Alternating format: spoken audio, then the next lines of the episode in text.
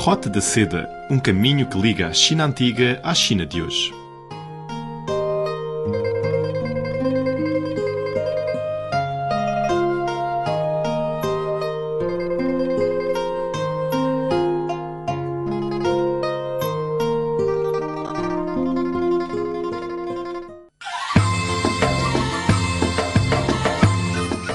Caros amigos. Sejam muito bem-vindos à Roda da Seda. Sou Silvia Jin. Hoje teremos duas reportagens muito especiais. A primeira é sobre a verdadeira Roda da Seda. Pesquisadores e cientistas chineses vão desvendar o mistério dessa antiga roda comercial que interliga a Ásia e a Europa. E depois, vamos a um salão de poesia realizado numa universidade em Beijing para escutar o mundo poético. Bom, vamos agora à Roda da Seda. Há três anos, o presidente da China, Xi Jinping, apresentou a iniciativa de construção conjunta do Cinturão Econômico da Roda da Seda pelos países da Eurásia quando ele visitou o Cazaquistão. Na verdade, apesar desta roda comercial que liga a Europa à Ásia possuir mais de 2.100 anos, o conceito de roda da seda foi criado pelo geógrafo alemão Ferdinand von Richthofen no século XIX. Como é que foi estabelecida a roda da seda? Além da seda, existiam outros produtos comercializados. E por que a roda foi denominada assim? Dezenas de acadêmicos que pesquisam as origens culturais da Roda da Seda concederam uma entrevista exclusiva à nossa equipe de reportagem. Segundo eles, a jade, o cavalo, o budismo e a seda eram as principais mercadorias da Roda da Seda, onde era também o principal portão religioso da China. De acordo com a descrição de Ferdinand Richthofen, a Rota da Seda era usada no comércio da seda entre a China, Ásia Central e a Índia durante o século I a.C. e o início do século I depois de Cristo. Para os chineses, a Rota da Seda está ligada estreitamente com a Seríndia, a região ocidental da China da grande dinastia Han. Há mais de 2.100 anos, o embaixador da dinastia Han, Jiang Qian, visitou duas vezes a Ásia Central, iniciando o processo de intercâmbios entre a China e outros países da região e inaugurando a Roda da Seda, que liga o leste e o oeste, Europa e a Ásia. Quanto ao tempo de formação da roda, o diretor do Departamento de Arqueologia do Museu Nacional da China, Yang Lin, disse que este caminho, que foi iniciado a partir de Xinjiang, rumo ao interior da Ásia Central e foi estendido para regiões mais distantes, servia como uma espécie de plataforma que conectava as civilizações do Oriente e do Ocidente, ainda na dinastia Han do Oeste. Yang Lin disse. 现在很多学者在提出一些新的证据，就是说，在这个汉代开凿丝绸之路之前， Agora, muitos pesquisadores apresentaram novas evidências dizendo que antes da abertura da Roda da Seda na dinastia Han, já existiam vários intercâmbios culturais. Por exemplo, o trigo, o cavalo e os veículos eram produtos vindos do Ocidente para o Oriente. Podemos encontrar alguns traços culturais orientais antes do período da Roda da Seda na cultura ocidental.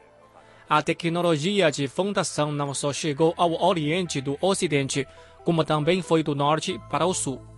Por isso, acredito que, na Idade do Bronze, já existia a Roda da Seda, mais cedo do que as atuais pesquisas apontam. O pesquisador do Instituto de Literatura Estrangeira da Academia de Ciências Sociais, Ye Shuxian, descobriu que a seda não era o principal produto de comércio na antiga Roda da Seda. Contudo, causou um impacto profundo no mundo ocidental. A Roda da Seda é uma manifestação de estilo ocidental. Ye Shuxian explicou. 那么近代以来，这个外国人先来探险到中国来了， Nos tempos modernos, aventureiros estrangeiros entraram na China e descobriram caminhos no corredor de Hexi que levariam para a Ásia Central, a Ásia Ocidental e a Europa. Por isso, a Roda da Seda foi denominada pelos estrangeiros. É uma manifestação de voz ocidental. Nos últimos dez anos, fizemos cerca de dez pesquisas para entender como foi criada a roda e a sua denominação de Roda da Seda. Chegamos a uma conclusão de que foi um efeito dominó de quatro tesouros o jade, o cavalo, o budismo e a seda. Os três primeiros foram importados e só a seda foi utilizada como moeda de troca. Na história, a Rota da Seda divide-se em rodas do Sul, do Centro e do Norte. A Roda Norte é a mais conhecida pelo exterior, com acesso pelas cordilheiras Tian Shan à Ásia Central. A Roda Sul é a mais difícil e perigosa, que passa pela extremidade sulista do deserto de Taklamakan, atravessando o Planalto do Pamir e chega até o Paquistão, Afeganistão e a Índia. O famoso monge Xuanzang, da grande dinastia Tang, e outras personalidades lendárias também passaram por aqui, ficando conhecidos pelo mundo fora da civilização chinesa.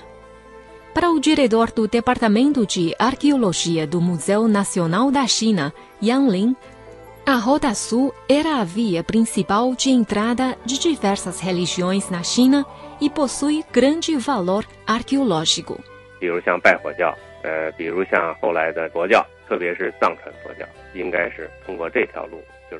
Por exemplo, as religiões como o zoroastrismo, o budismo, especialmente o budismo tibetano, provavelmente chegaram em Xinjiang e no Tibete, vindo da Índia e do Paquistão através desta rota.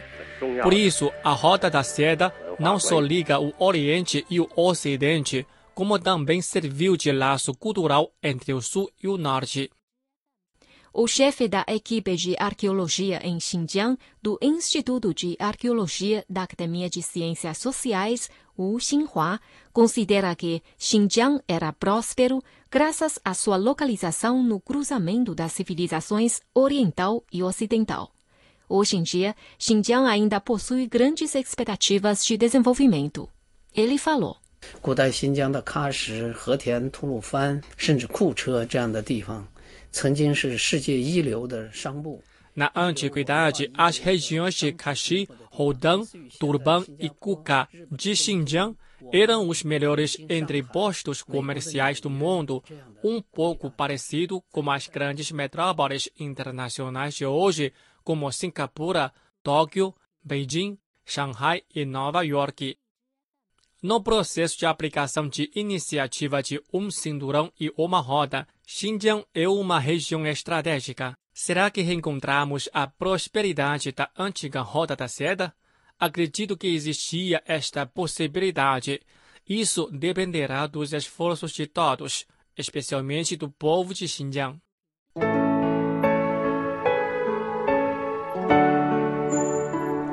O salão de poesia intitulado O Mundo Brilha Além das Portas foi realizado na última quarta-feira na Universidade do Povo em Beijing. Organizado pela conta oficial Ler Poesia para Você, do WeChat, a maior rede social da China, a apresentação conduziu a plateia para uma viagem lúdica cheia de poemas, música e danças. 今天，让我们关掉手机和内心的杂念，我们合为成一个气场。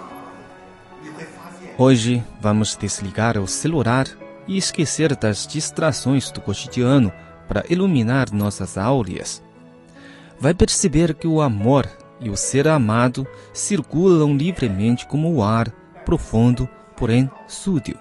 Vamos experimentar juntos para articular o caráter mais antigo, que mais representa o amor, ai, amar.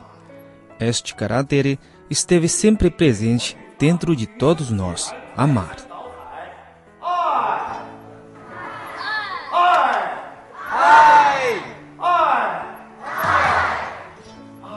O poema lido pelo locutor veterano da Rádio Nacional da China, Fang Ming, foi aplaudido calorosamente por milhares de espectadores. Artistas, dubladores, músicos, dançarinos, bem como a presidente da Academia de Ópera da Universidade de Beijing, proporcionaram à audiência uma verdadeira aventura cheia de descobertas. Ler Poesia para Você é o nome da primeira plataforma de intercâmbios culturais e artísticos internacionais da China que explora o mundo da poesia. Criada em 2013, a conta publica diariamente um poema e uma música às 10 horas da noite na sua página do WeChat.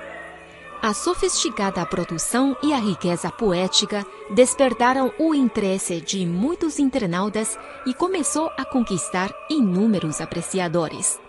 Wang Yali e Wu Yanlin são fãs fiéis do programa. Durante a apresentação, elas não contiveram suas emoções. 非常棒，非常棒，有机会还要再参加。是，嗯，就是我觉得本身对于诗歌也是有热爱的，就是诗歌，诗歌会 Muito maravilhoso. Se tiver mais eventos assim, irei participar. Amo a poesia, acho que ela me deixa mais forte. Tanto aqueles com tópicos mais pesados quanto os mais suaves, todos te fazem refletir. Este sarau soube integrar outras expressões artísticas ao espetáculo. O palco estava impressionante e os poemas nos emocionaram e inspiraram para que levemos uma vida mais poética todos os dias. Para a responsável pelo projeto Zhang Xuan, é esperado que as pessoas possam ter momentos de iluminação na vida através da leitura. E quando a escolha da Universidade do Povo, como a primeira parada da turnê, Zhang Xuan explicou que sua expectativa é resgatar a pureza aproveitando a celebração do início do novo semestre.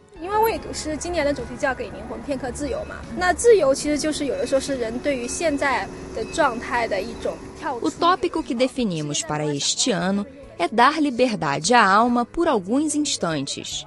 Na verdade, a liberdade está mais próxima do que imaginamos. O mundo brilha além das portas. Foi inspirado no poema Brilha aquele mundo por viajar do poeta inglês Alfred Tennyson.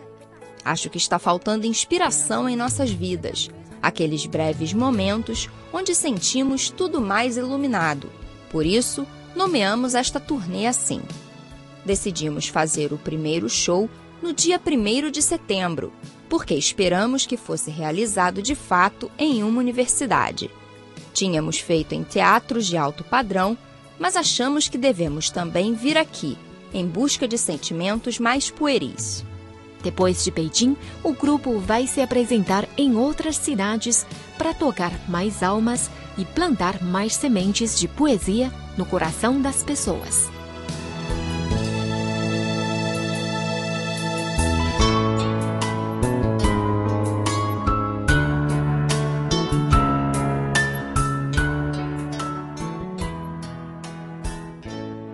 Caros amigos, o programa Roda da Seda fica hoje por aqui. Muito obrigada pela sua sintonia. Voltaremos na próxima semana com muito mais novidades para vocês. Não percam! Sou a Silvia Jin e até a próxima. Tchau, tchau!